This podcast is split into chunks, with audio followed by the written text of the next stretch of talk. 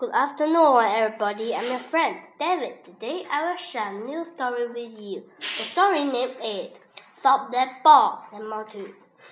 At last, the track came to the stop, and my red ball was up on top. I saw the track back up to down. They said, Come out. I had to jump. The sand came out. So did my ball. I saw it jump and jump up wall. I saw it jump right in box. I saw it land up on some block. And there it sat. I said, my best. That ball will not be hard to get. Oh, oh! Now here was something new. The box went up.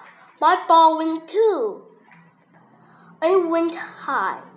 What should I do? I just could not sit her with one. I had to get that ball of mine.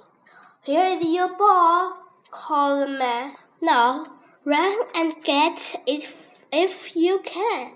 And then he gave my ball a kick. Oh, what a trick! Oh, what a trick! Now, could I get it? I could try. My dog ran fast, and so did I. The end. Now, do you want to know where the ball? Next time I will tell.